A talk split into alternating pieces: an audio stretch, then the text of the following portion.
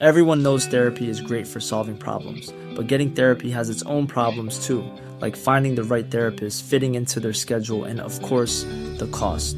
Well, BetterHelp can solve those problems. It's totally online and built around your schedule. It's surprisingly affordable too.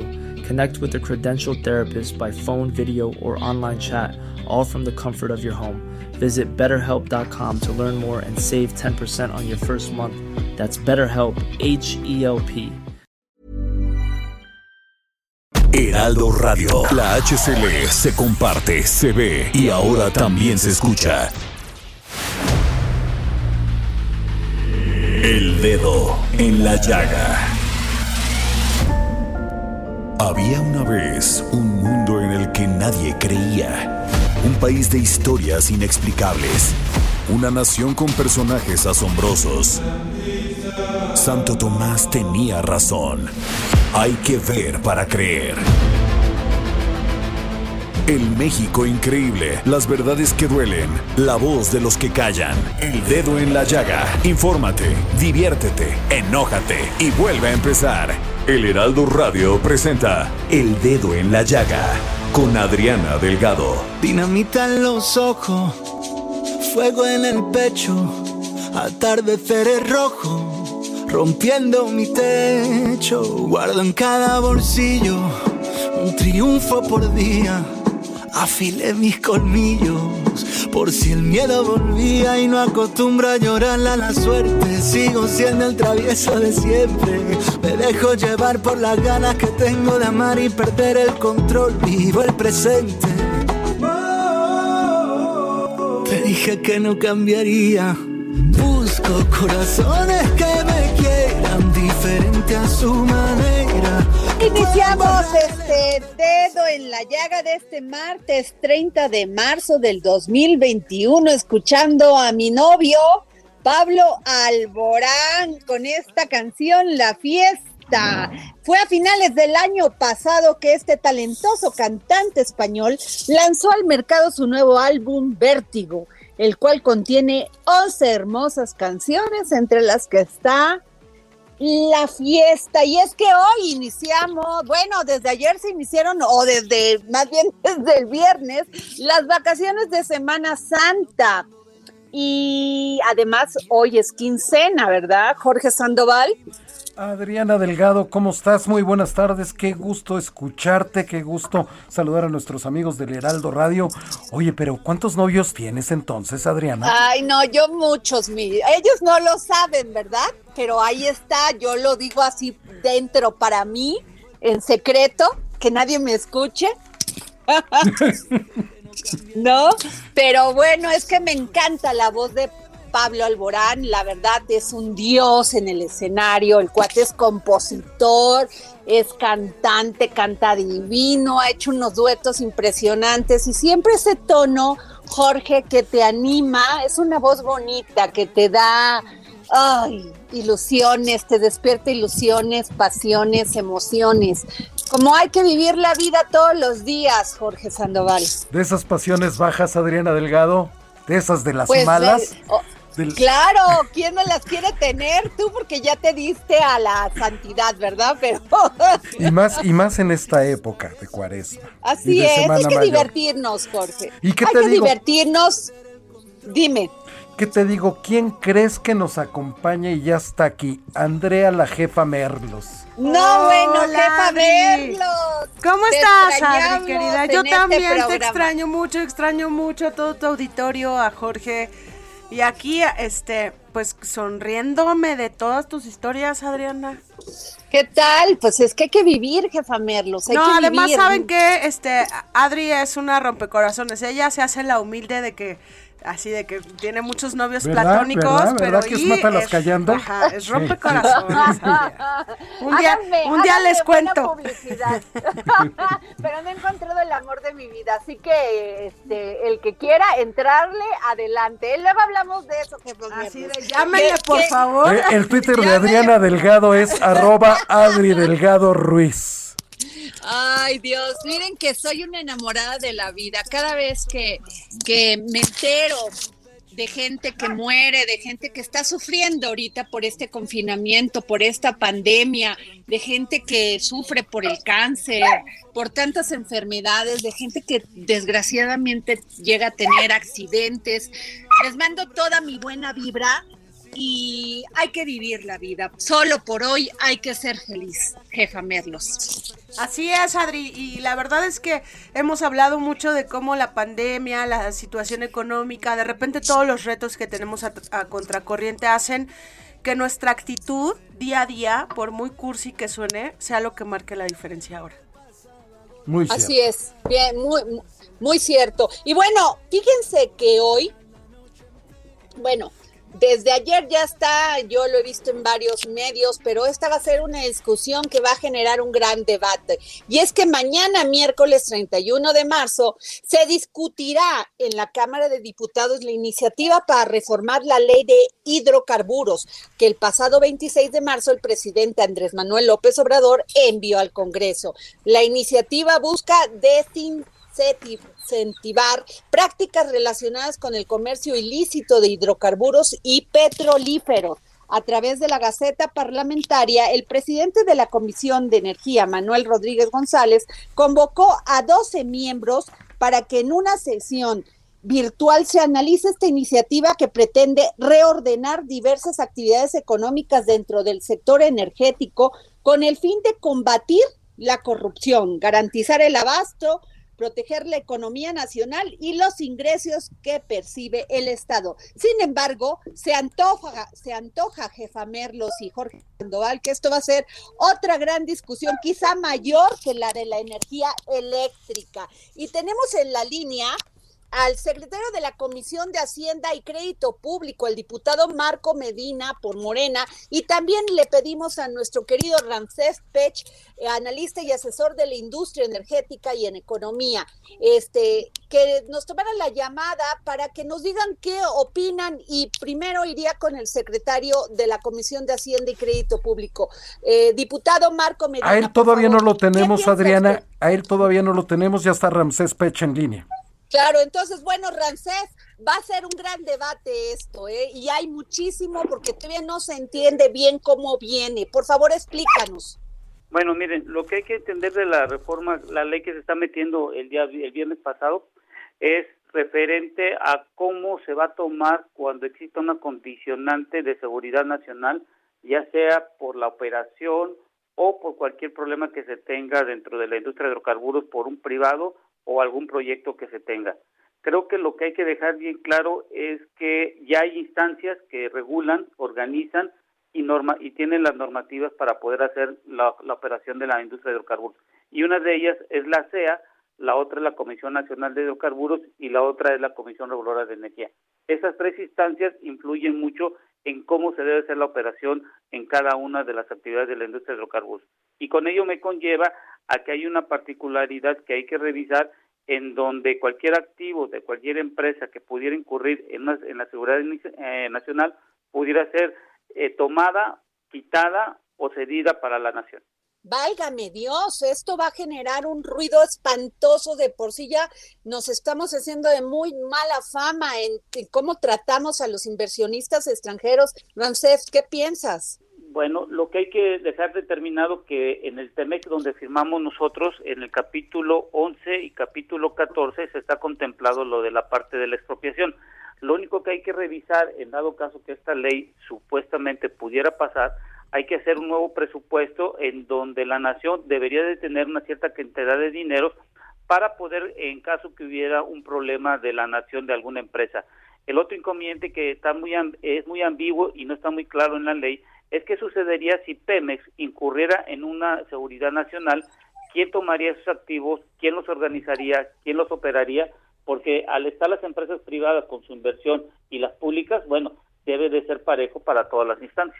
Eh, Rocío Nale, titular de la Secretaría de Energía, explicó que la iniciativa de reforma de ley busca sancionar y cancelar permisos a quienes incurren en ilícitos. Entre ellos destacó el contrabando y alteración del componente del combustible e indicó que buscará vigilar el balance en el mercado y el almacenamiento, Rancés. Bueno, eso creo que eh, el SAT lo está realizando hoy en día en cuanto a la parte de la frontera que se están haciendo unas revisiones y hay un, y una revisión exhaustiva en cuanto a la importación en la Cámara de Diputados debemos de recordar que se hizo una nueva ley en donde el huachicol tenía una mayor cantidad de penas a las personas que fueran identificadas por el robo del combustible o la comercialización del mismo.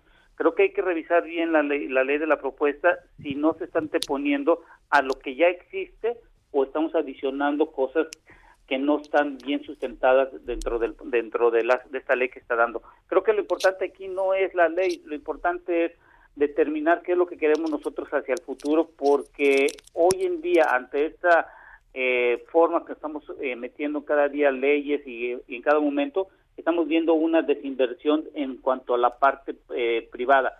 En cuanto a la parte pública, me llama mucho la atención que este año le dieron a Pemex y Comisión Federal de Electricidad 850 mil millones de pesos, pero el próximo año, si es que Pemex y CFE tienen que hacer todo, espero que en la Cámara de Diputados pudieran ampliar el presupuesto a estas dos empresas productivas, cuando menos un 40%, para estar ejerciendo un presupuesto entre 1.2 a 1.4 billones de pesos. Oye, Rancés, pero entonces, ¿por qué están viendo esto como un inicio de expropiación? Eh? O sea, la verdad, nuestro, lo que decía hace un momento, nuestra imagen ante los inversionistas nacionales y extranjeros cuestionan, han cuestionado muchísimo la política este, energética de la actual administración. Yo creo que eh, lo que está ahí claro y está en la ley y bueno, está en el TEMEC es que el inconveniente de que puede ser una expropiación o la toma por la decisión de que puede ser un riesgo para la nación, esto nos va a llevar a un problema. Imagínate que alguien eh, le quitamos o se le o se le, eh, se le se le mantiene el activo que tenía y lo asume la nación. Se van a un juicio a nivel internacional, el peritaje tiene que hacer y ser internacional y supongamos en dado de los casos que el peritaje salga a favor de la nación. Imagínate cualquier otra inversión que quiera venir a nuestro país, le van a decir a cualquier a cualquier persona, ok, yo te puedo prestar el dinero, pero antes de lo que hemos visto que tenías anteriormente con esta ley, tenías una tasa de interés de 4 al 6%. Hoy como vemos un alto riesgo de posibles eh, eh, cosas que puedas incurrir o que puedan eh, muy ambiguo, qué es lo que se refiere a seguridad nacional, entonces la tasa de interés te la voy a dar al doble es el riesgo que podemos correr nosotros en un, en un mediano plazo, en el sentido de que no sabemos realmente a qué se le llama seguridad nacional en la parte económica, financiera y operatividad, siendo que tenemos agencias como la CEA, la Comisión Reguladora de Energía y la Comisión Nacional de Hidrocarburos que ya hacen eso hoy en día. Muy bien. Eh, jefa Merlos o Jorge Sandoval, ¿alguna pregunta para Rancés Pech, por favor? Adriana Delgado, pues ya se encuentra en la línea el diputado Marco Antonio Medina de Morena, secretario de la Comisión de Hacienda y Crédito Público para este tema. Rancés, nos, nos, este, eh, te quedas con nosotros. Eh, diputado, ¿cómo está? Muy buenas tardes. Buenas tardes, Adriana. Con gusto de saludarte a tus órdenes.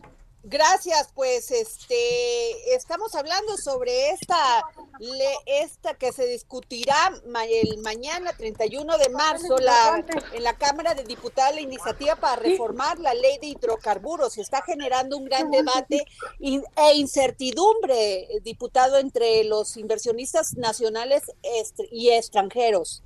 Así ¿Qué nos puede decir usted?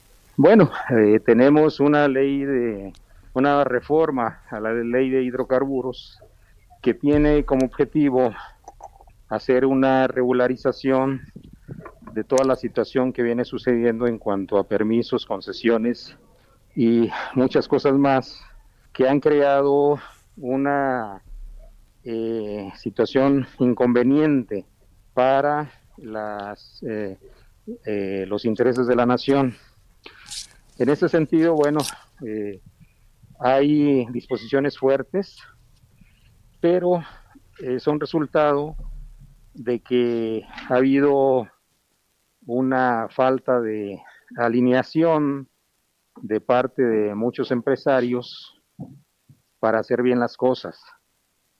Eh, ustedes han observado en las mañaneras, todos los lunes se da el, de quiénes tienen los precios y hay un exhorto para que la gente que tiene concesiones, por ejemplo, para las eh, gasolinerías, se haga lo más eh, eh, justo posible el servicio a, todos los ciudadanos.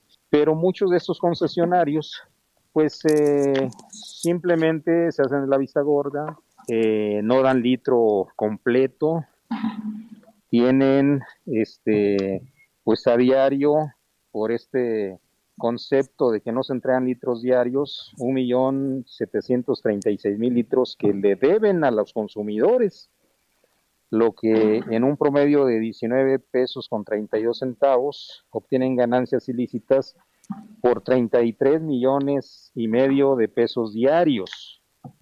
Eh, esto no puede seguir así. Por más exhortos que haya a los concesionarios de gasolina, pues ahora ya no va a ser solo un exhorto y no van a ser solo multas, porque multas pues ya eh, pues las pueden pagar, pero siguen con sus prácticas.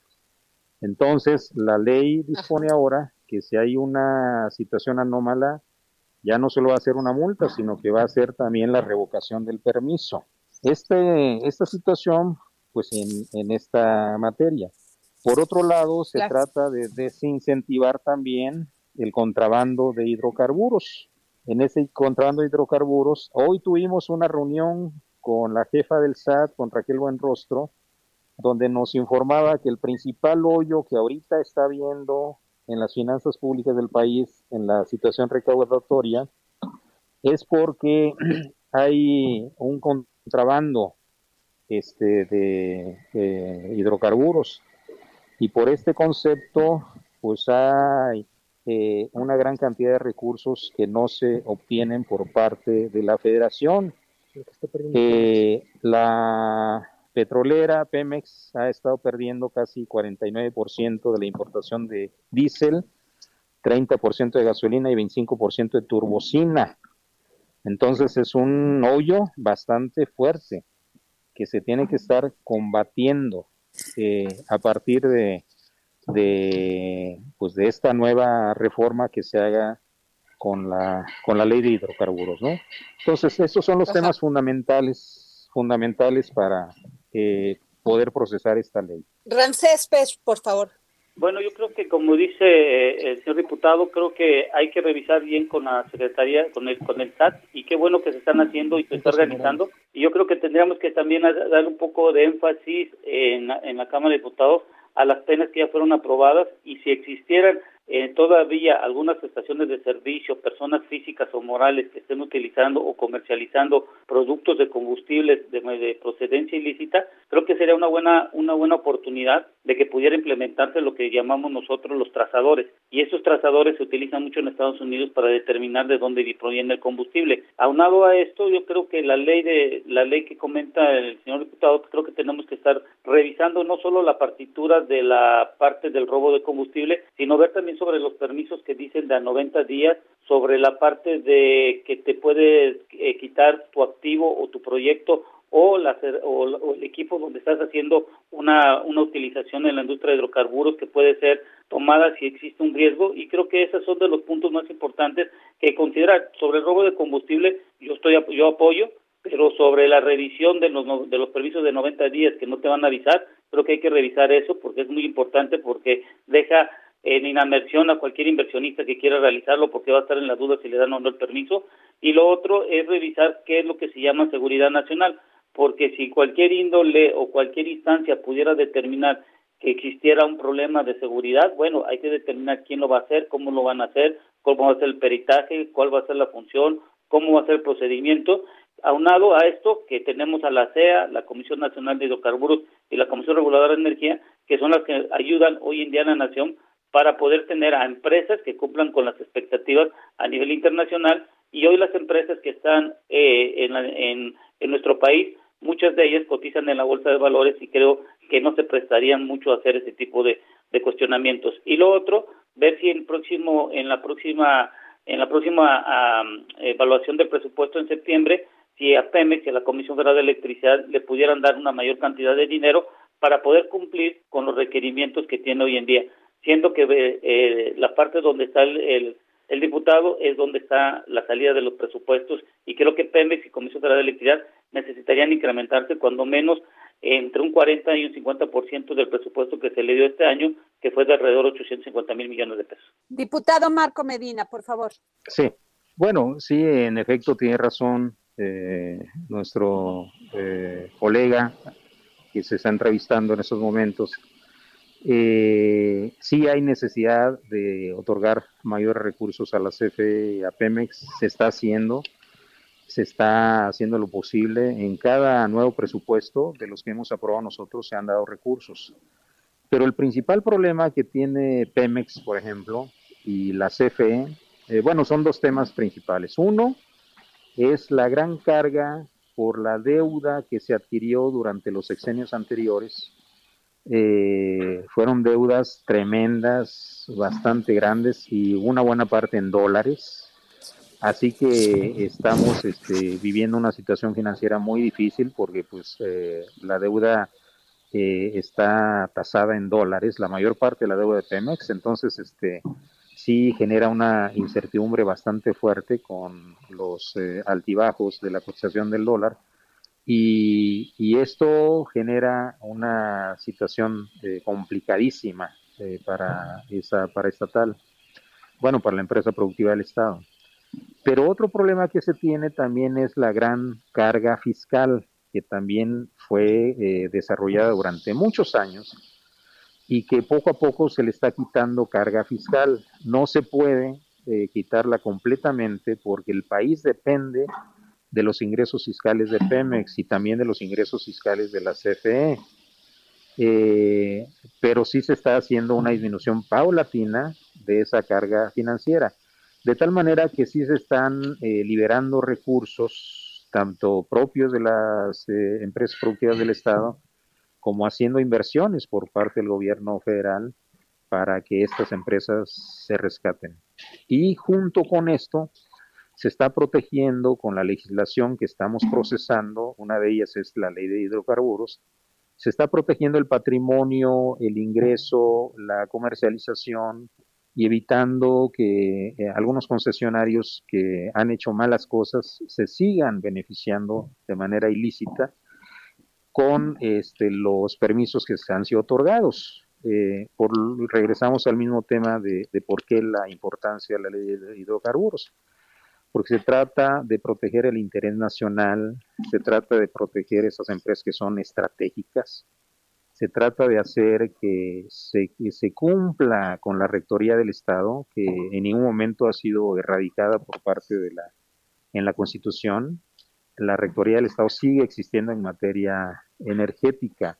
Se, está, se trata también de establecer condiciones justas y equitativas de competencia en favor de todos los inversionistas, tanto privados, nacionales y sobre todo el interés de los consumidores se trata de que se recupere el poder apreciable en los nuevos mercados de energía eléctrica, gas y gasolina para que exista un equilibrio entre todos los participantes.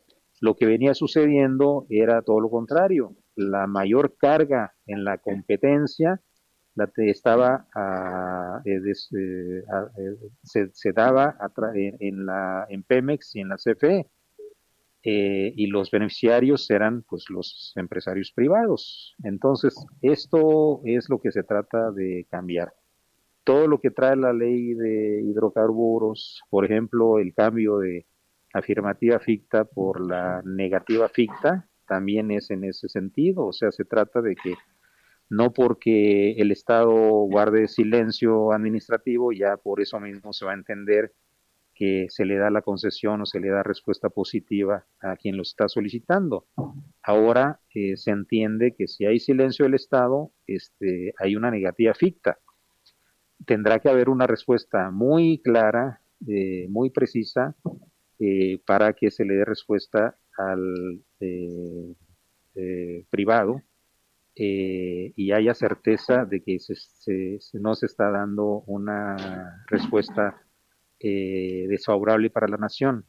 Entonces ahí también se está protegiendo mucho el interés del país por encima de los intereses particulares, por muy legítimos que sean. Bueno, pues muchas gracias, diputado Marco Medina, gracias, gracias Ramsés Pech. Gracias, Adriana. Por tomar la llamada para el dedo en la llaga. Hasta luego. A tus órdenes. regresamos. Gracias.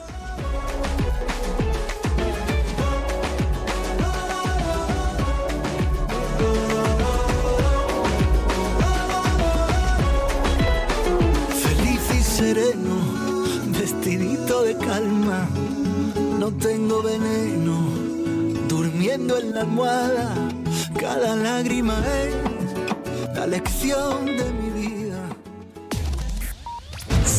A Adriana Delgado en su cuenta de Twitter, arroba Adri Delgado Ruiz. Además, te invitamos a enviar tus opiniones y comentarios en texto o por mensaje de audio a través de WhatsApp al 55 2544 3334. Y si quieres escuchar El Dedo en la Llaga de El Heraldo Radio, en cualquier momento y donde quiera que te encuentres, descarga el podcast disponible en Spotify y iTunes.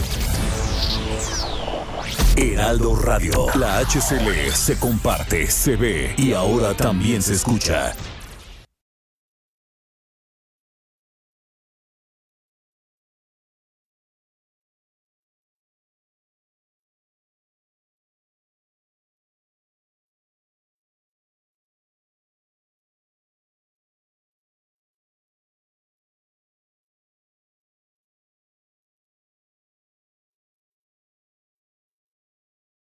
Heraldo Radio. La HCL se comparte, se ve y ahora también se escucha.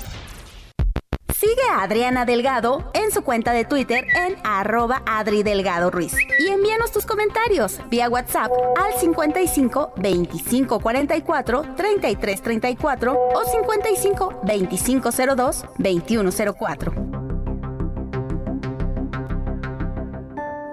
El dedo en la llaga por el mundo con José Carreño.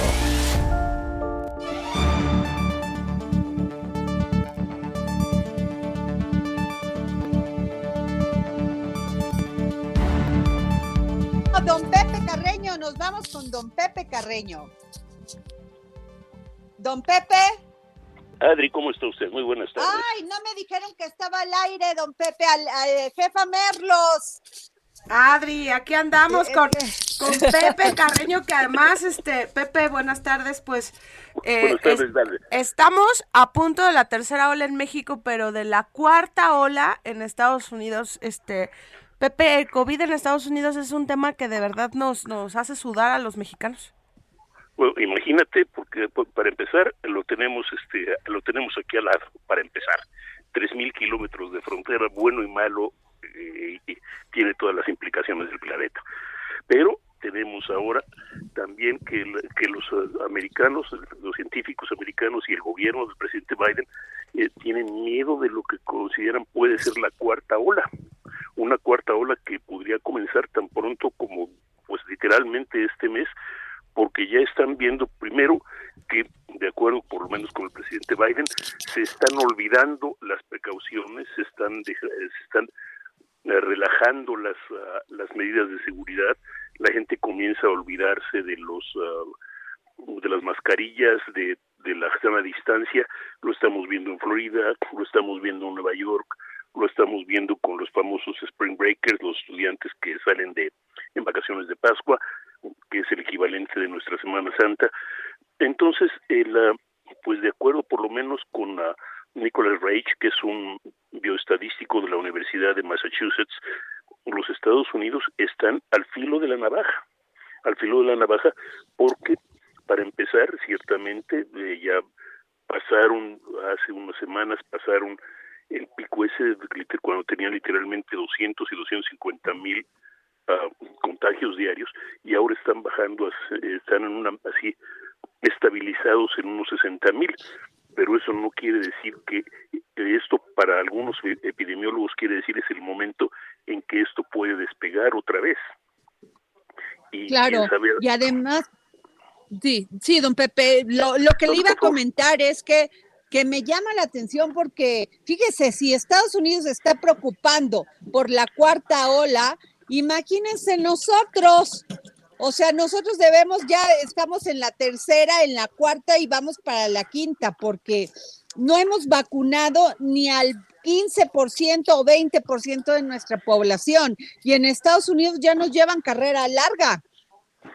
Mire, están vacunando a 3 millones de personas diarias, literalmente. Imagínense, imagínense. Ahora, eh, tienen un, llevan un rezago considerable también, hay que decirlo, es, la verdad. Eh, eh, pero un rezago comparable con el que tenemos nosotros. Ahora, el hecho real, sin embargo, es que aquellos están empeñados en tratar de evitarlo. El presidente Biden está tratando, o por lo menos tiene esta política, tener a más de 100 millones de vacunados para el 4 de julio a más tardar y probablemente hasta 200 millones si pueden, pero si no hay sana distancia, si no hay mascarilla, etcétera, todo esto se puede ir atrás, puede desmoronarse y esa sería la cuarta ola, complicada además por nuevas, este, por las nuevas uh, mutaciones del virus. Claro, pues este, sin duda problemático, ¿no, jefa Merlos? Sí, totalmente, Adri. Además, saben que no hay que perder de vista, sobre todo nosotros que todavía ni la primera dosis de vacuna tenemos. Estados Unidos ya está pensando en la tercera dosis de, dosis de vacuna, porque pues eh, parte fundamental de ellos es sí, estoy protegiendo a mi gente, pero necesito protegerlos aún más. Entonces, pues de todas las formas, Estados Unidos tiene el plan A, el B, el C y el D, y, y pues es algo que nosotros vemos aquí de repente en, en las noticias y en el análisis de del periódico No Pepe, nada más, somos testigos. Pues sí, somos testigos literalmente, porque apenas estimamos que qué bueno que se está tratando de hacer la vacunación de adultos mayores, pues ya lo agradezco lo personal, pero todos tenemos eh, amigos, es el caso con ustedes, todos tenemos familiares eh, que son menores de edad o menores, menores de los 50 o los 60 años que necesitan ser protegidos porque además son ya la parte productiva del país.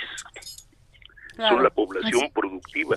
Y eh, si no se, si no son protegidos eso va a tener una consecuencia bestial en términos de economía, pero dejemos eso de lado, simple y llanamente la carga humana sanitaria de tratar de alcanzar eh, de, de, prevenir la propagación de, del coronavirus en México uh, pese a todas las eh, precauciones que no se están tomando, entre paréntesis.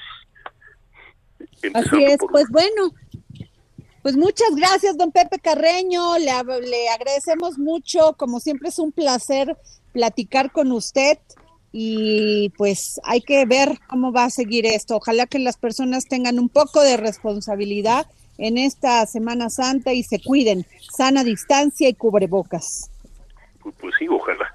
Pero Andy, Adri, Andri, les, les ruego a las dos, cuídense mucho, las necesito a las dos. Gracias, Pepe. Tú también has sido un guerrero, Pepe, porque trabajando y trabajando, Adri, y míralo, en saldo blanco. muy bien, pues muchas gracias, don Pepe, gracias. A ustedes, gracias. Bueno, y nos vamos, jefa Merlos, con Mente Mujer, una iniciativa que yo sé que tú tuviste mucho que ver, que además, eh, gracias a Cristina Mieres, nuestra jefa, que siempre apoya a las mujeres, que siempre está preocupada por estos temas que nos, eh, que nos este, atañen a las mujeres. Y tenemos en la línea a Enge Echeverría. Enge, ¿cómo estás? Mente Mujer, un espacio en donde damos voz a la mente de todas las mujeres, con Adriana Delgado. Engue, ¿cómo estás? Ah, Sandy, ¿qué tal? Muy buena tarde. Pues ya es la hora de la comida, pero pues el tema justamente lo que mencionan en Mente Mujer, pues pensamos eh, sobre todo pues cómo, había, cómo ha avanzado este tema de las mujeres ejecutivas y sobre todo cómo han estado ocupando altos puestos directivos las mujeres. Fíjate que en México hay un dato revelador, eh, Andrea y Adri, pues apenas el 14% de las mujeres logran accesar a grandes puestos directivos o ejecutivos. Hay un gran techo de cristal eh, que son los obstáculos que impiden que una mujer pues alcance puestos de alto nivel y se da básicamente dentro de las organizaciones. Pese a que en 1991, fíjate Adri, que las mujeres ya han ido incorporándose poco a poco, apenas en los consejos de administración en México, y te hablo de las empresas que cotizan en la Bolsa Mexicana de Valores, que son estas transnacionales, solo alcanzan el 4.56%, o sea, nada, ¿no? Y de las 50 mujeres más poderosas de México, solo 14% trabajan como ejecutivas en una empresa. Realmente hay un gran techo de cristal y se debe básicamente por todas las barreras internas que hay sobre eh, o los que asocian a la identidad de género femenina, ¿no? Eh, muchos creen que hay una gran relación con el proceso de socialización. Fíjate, a estas alturas, que para los varones puede ser negativa. O sea, ellos creen que no nos socializamos tan rápido o tan fácil como ellos.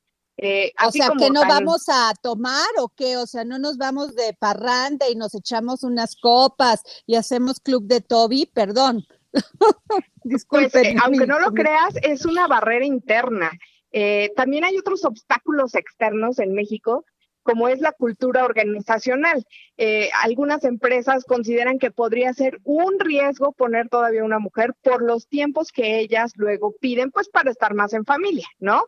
Y la escasez de capacitación y la promoción de mujeres también es como falta de cultura que hay dentro de las organizaciones, ¿no?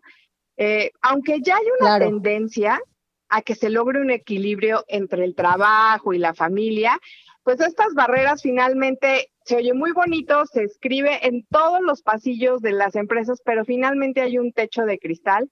México está haciendo lo suyo, la CEPAL lo ha indicado, pero pues la Organización Internacional de Trabajo nos ha puesto como lazo de cochino con el tema. Claro, este, jefa Merlos, este, la verdad, te voy a decir una cosa, no socializamos igual que los hombres, porque somos mujeres, porque tenemos familia, porque tenemos otro tipo de, de, de, le concedemos importancia a otro tema. Eso no nos hace diferentes ni nos excluye, simplemente nos incorpora de otra manera al mercado laboral. Y yo lo que sí te puedo decir es que también creo que mm, antes las mujeres no teníamos la posibilidad de prepararnos prepararnos sí, igual que los hombres, porque ellos eran los que iban a la escuela, iban a trabajar. Ahora las mujeres estamos en otra dinámica, Andrea. Adri, además no solo es que socialicemos distinto, ¿sabes qué? Y, y, y lo digo con mucha honestidad, también todas nuestras barreras son como extremadamente sensibles. Es decir, si somos llevadas porque somos llevadas, si traemos la falda corta porque la traemos corta, si es larga porque es larga, ¿no? Si, si andamos con, con alguien porque andamos con alguien, si no, porque no. O sea, somos permanentemente vigiladas y de verdad eh, a todo nuestro auditorio no estoy exagerando, estamos hiper vigiladas en todo el tema de actitudes y entre más subas de nivel, más lo hacen. Entonces, de repente estos textos, eh, como el que eh, hizo en Y, lo que revela es, vamos empresas, o sea, la iniciativa privada tiene todo para darle la oportunidad a las mujeres, no es un tema de cuotas, siempre lo hemos hablado aquí, es un tema de talento, de equidad y de decir, vamos a darle la oportunidad. Porque en J. Adri, honestamente, o sea, ¿cuántos hombres conocen en muchas empresas y en muchas organizaciones que de verdad no dan una? O sea, por resultados no paramos. Y es el caso hasta del Congreso, si lo quieren ver así, ¿no? No, y además hay un tema. Muchísimo. Claro, Enge. Eh, hay un tema, un tema de solidaridad, que el hombre se solidariza más con el otro hombre porque saben la carga que es trabajar y llevar el dinero del sustento a sus casas. Pero lo mismo hacemos las mujeres, ¿eh? ¿En qué? ¿En qué? No, y mira, hay un, hay un dato que también dicen que los números hablan, ¿no? Y por ejemplo, a mí que me gusta mucho realmente jugar y ver y estresar hasta dónde podemos llegar con los números. Hay tan solo el, el Women Business Council de Reino Unido, ellos estiman que si se equipararan las tasas de participación en la población activa de los hombres y las mujeres, tan solo el crecimiento del PIB per cápita de ese país, por ejemplo, de Reino Unido, aumentaría 0.5%. En México, por ejemplo, este sería hasta de 20%. Hablamos, si hablamos de dinero, creo que esto representaría un cambio no solo para las finanzas públicas, sino también para las economía, la economía familiar. Claro, así es. Pues mira, qué bueno que las que las empresas están ya asumiendo y reflexionando sobre estas oportunidades que, que se abren para las mujeres, pero les voy a decir algo, nadie nos está regalando nada, ¿eh? Nada. Las mujeres para ocupar un, una posición ejecutiva, una posición de trabajo y escalar este, tenemos que hacer mucha meritocracia, o sea, tenemos que estudiar más, trabajar el doble. Nos cuesta mucho más. Es cierto, nos cuesta mucho más, Adri, pero ¿sabes qué? Podemos, ¿eh? Claro que podemos, ahí estamos, Andrea. estamos haciendo un programa de radio, tú eres la encargada de, de, quien dirige toda la televisión del Heraldo, de Angel, que es una gran periodista, una periodista aguda, profesional, que sí es cierto que no nos tenemos que esforzar más, es cierto, es cierto, y que las empresas ya están sensibilizándose con eso, también es cierto, y que las mujeres hemos tenido que alzar la voz, no solamente para la igualdad y la equidad, sino también para que no nos violenten. Así es. Así es, literal. Pues bueno, pero eh, bueno, pues ahora más que nunca estamos viviendo una etapa muy importante y las mujeres estamos muy unidas, ¿no? Así es, y estamos luchando por lo que trabajamos, por lo que creemos y por lo que creemos que nos merecemos. Así de sencillo. Así es, Adri. Y bueno, los invitamos, Enge, a leer Mente Mujer. Dinos qué día sale. Pues bueno, eh, nosotros los invitamos, como dice eh, en este caso Andrea, pues a leer Mente Mujer, que sale todos los lunes y los viernes, pues estaremos con temas que van dirigidos al empoderamiento de las mujeres, pero también muy importante a la inclusión. Esto quiere decir que hombres y mujeres podamos llegar a este equilibrio en la sociedad para desarrollarnos pues de manera natural en la parte económica, social, emotiva, eh, emocional, ¿no? Es lo que queremos, llegar a este equilibrio. Mente Mujer nació de esto, de, de una lucha también y, de un pues grupo de periodistas que estamos interesados en que esto funcione y funcione de manera mejor. Muchas gracias, Enge. La verdad, gran, gran contribución, gran propuesta, gran proyecto las este, admiro y las felicito no solamente a, la jefa Cristina Mieres, sino a la jefa Merlos y también a la jefa Enge. Muchas gracias y, pues cuando quieras, en Mente Mujer tienes un gran espacio ahí también, Adrián. Gracias, muy amable. Y bueno, jefa Merlos, gracias, Enge. Y nos vamos contigo, jefa Merlos. ¿Qué casos, qué, qué desgracia, todos estos acontecimientos que han pasado este en Quintana Roo. Qué terrible. Oye, Adri, de verdad, eh, mira, es que no sé ni por dónde empezar, pero ¿te acuerdas que el año pasado recién hubo una protesta de mujeres donde hubo unos disparos al aire en Quintana Roo? Claro. Y, y la verdad es que es muy dramático ver cómo un estado se va descomponiendo, y, y, lo digo con mucha responsabilidad, en, en ser como el ojo de este tema de violencia contra las mujeres. Y lo mismo es en su debate en el Congreso con algunos temas muy sensibles y muy delicados en el asunto de género. Pero pasó lo de Victoria, esta migrante eh, salvadoreña que estaba pues literal eh, refugiada buscando este pues casi casi escapar de una zona de violencia en El Salvador y que estaba aquí, pero esa misma noche también mataron a Carla en Holbox. Y Holbox que es eh, ese sí para que veas me parece un pequeño gran paraíso, es una isla pequeñita, muy controlada, sin grandes construcciones, ¿no? Y apareció su cuerpo aventado en el mar, mutilada, este, y resulta que hay un, pues su pareja eh, o, con quien tenía una relación, con quien habría peleado, y entonces, eh, pues eso es para él significó razón suficiente para matarla y por eso uso esa palabra, aventar su cuerpo al mar. Entonces no puede ser una coincidencia, este, Adri, que por un lado tengas un caso de un hombre que mata a una mujer porque es mujer y que tengas también en Tulum, que es otra zona pequeña, que está ahorita en crecimiento enloquecido, ¿no? Que es ahorita un destino turístico tanto de nacionales como de extranjeros, en donde su policía, Adriana, su policía acaba matando a una mujer, ¿no? Porque eso es lo que pasó. Y los dos son considerados feminicidios porque así son, no es que se murió, no se murió Victoria porque la detuvieron y ya la mataron. Esos son, digamos que los conceptos en los que hay que ir avanzando. Y claro, el movimiento que hay ahorita de mujeres hace que el gobierno de Quintana Roo reaccionara rapidísimo, ¿no? Porque a nosotras sí nos tienen miedo cuando nos organizamos y cuando salimos a las calles y cuando empezamos a mover ciertos hilos y ya rapidísimo te ponen unas vallas lo más altas posibles para cuidar todas las estructuras de gobierno aquí en la Ciudad de México de la Casa de Quintana Roo junto con los este, palacios de los ayuntamientos eh, también en el estado pero eh, lo que hay ahorita son a los policías detenidos, pero eso no es suficiente, Adri. Es qué les enseñan, cómo los capacitan y cómo los dirigen para tratar un tema de una mujer que en un oxo sí armó relajo, sí, tal vez andaba este, en la fiesta, sí, tal vez se puso muy mal, sí, en el, en el concepto de que se puso loca.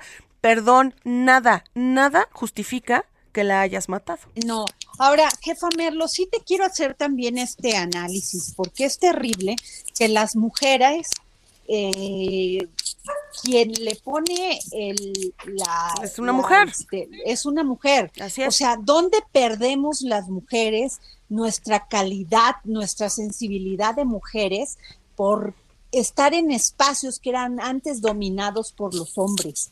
Creemos que tenemos que usar la misma fuerza híjole, no sé, porque sí me llama poderosamente la atención y hay que decirlo también. O sea, quien le pone la rodilla a, esta mujer es, una mujer. Entonces, ¿cómo analizar eso? ¿Cómo hacer los protocolos? O sea, ¿por qué de una manera cobarde los hombres que estaban alrededor de esta mujer policía no le dijeron cuáles eran los protocolos, al contrario, nada más se le quedaban viendo. No, y, y, además Victoria lo decía, decía que no podía respirar y se estaba quejando y, y, y no hubo nada de esto y no hubo ninguna sensibilidad y no hubo humanidad para pararlo, pero tienes razón, Adri, es un debate muy polémico porque es, es, esta masculinización de las mujeres en cargos directivos, porque sabes que, Adri, tenemos puestos heredados y tenemos actitudes heredadas, en donde parece que que tu actitud de mujer acaba siendo débil. Y esto también es un, es un formato de machismo y, es un formato de patriarcado que ha sido muy difícil romper. Porque claro que a las policías mujeres no les piden tener la sensibilidad que normalmente, porque también es una etiqueta, ¿no? Nos ponen a nosotras de tener un poco más este, de, visión y de sensibilidad, no en un tema emocional, sino en un tema global.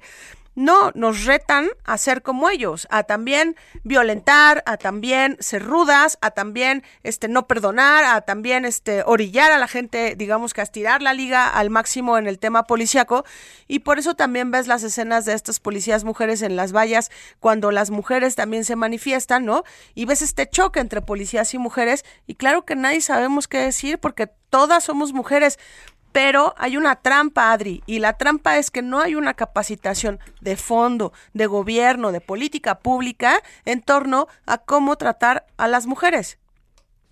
Y no sé, fíjate nada más, o sea, a mí lo que me preocupa totalmente, eh, jefa Merlos, es, es que Quintana Roo debería ser un, un estado totalmente abierto, con, con, protocolos más claros, más este, estrictos en este tema de, de, de, mujeres, de hombres, de los dos, vaya, porque es un estado que recibe muchísimo turista. Te digo, además Tulum, chiquitito, y Holbox, chiquititos. Imagínate lo que pasa en Cancún. Adri, y que no lo sabemos, ¿eh? Porque esto es porque hubo un video, porque hay videos, porque se viralizaron, porque es muy duro ver esa imagen, porque además, Adri, todos los mexicanos, por lo menos, vemos en un video que está en redes y en la televisión cómo matan a una mujer. Es mucho más grave de lo que, de lo que creemos. Es más grave esta normalidad con la que ya podemos ver en la televisión nacional, ¿no? la manera y el video en el que están matando a una mujer y la está matando una policía.